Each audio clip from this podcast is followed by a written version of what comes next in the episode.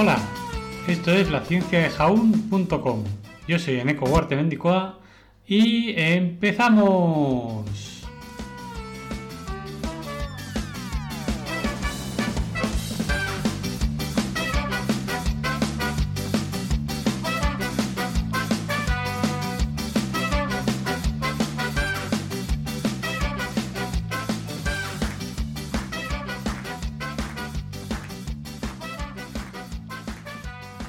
Buenos días, marineros y destructores. Y es que tal día como hoy, 29 de julio de 1886, es la botadura del buque español de guerra Destructor, ideado por el marino Fernando Villamil, que sirvió de modelo a todas las marinas del mundo. Fernando Villamil Fernández Cueto nació el 23 de noviembre de 1845 y fue un oficial naval recordado por su profesionalidad, reconocido, internacionalmente y por ser el diseñador del primer buque de guerra destructor de la historia. En 1861 ingresó en el Colegio Naval de San Fernando de la Armada Española y un año después pasó como guardiamarina a bordo de la fragata Esperanza. En aquel tiempo era preocupación de las marinas la neutralización de la amenaza que presentaban los barcos torpederos, por lo que se empezó a trabajar en el diseño de buques rápidos que pudieran destruirlos. En la década de 1880 se comenzaron a construir los primeros buques contratorpederos, casi siempre en el Reino Unido, aunque algunos fueron por encargo de marinas extranjeras. En 1884 se construye el HMS Swift y en 1885 se comienza en Kotaka para Japón, precursores de los, de los destructores que vendrían después.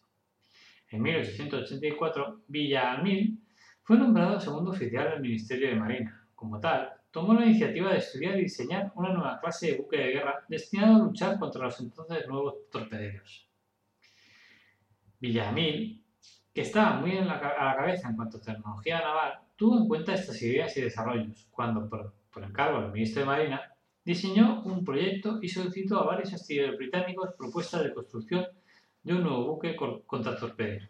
En 1885 fue elegida la, presentada por los astilleros de James George Thompson de Clydebank, Escocia, y el nuevo buque, bautizado Destructor, fue entregado formalmente a la Armada Española el 19 de enero de 1887. El diseño del destructor influyó decisivamente en el, de posteriores barcos construidos para otras armadas, entre ellas la británica, y a partir de entonces la reputación profesional de Villamil alcanzó niveles internacionales. Como curiosidad final comentar, en 1892, Villamil logró que el Ministerio de Marina aprobara, dentro de las celebraciones del cuarto centenario del descubrimiento de América, un proyecto largamente propugnado por él, que era un viaje de circunnavegación a vela como aprendizaje de los guardamarinas de la Armada.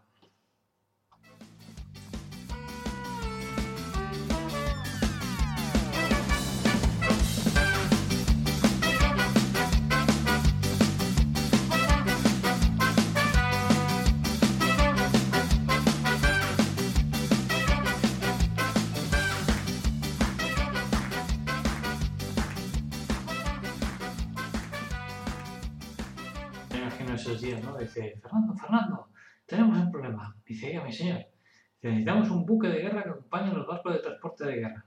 ¿Solo que los acompañe? Dice, hombre, que los acompañe para defenderlo, porque acompañarle puede acompañar cualquiera. Dice, ah, ¿crees que puedes hacer algo? Sí, sí, sí, sí, construir un destructor. ¿Un destructor? Sí, un destructor. Muy bien, ¿y cómo será? Pues no tengo ni idea. ¿Y cómo que no sabes? No tengo ni idea. Y dice, entonces, hombre, ya tengo de momento, ya tengo el nombre, que es súper molón. Destructor.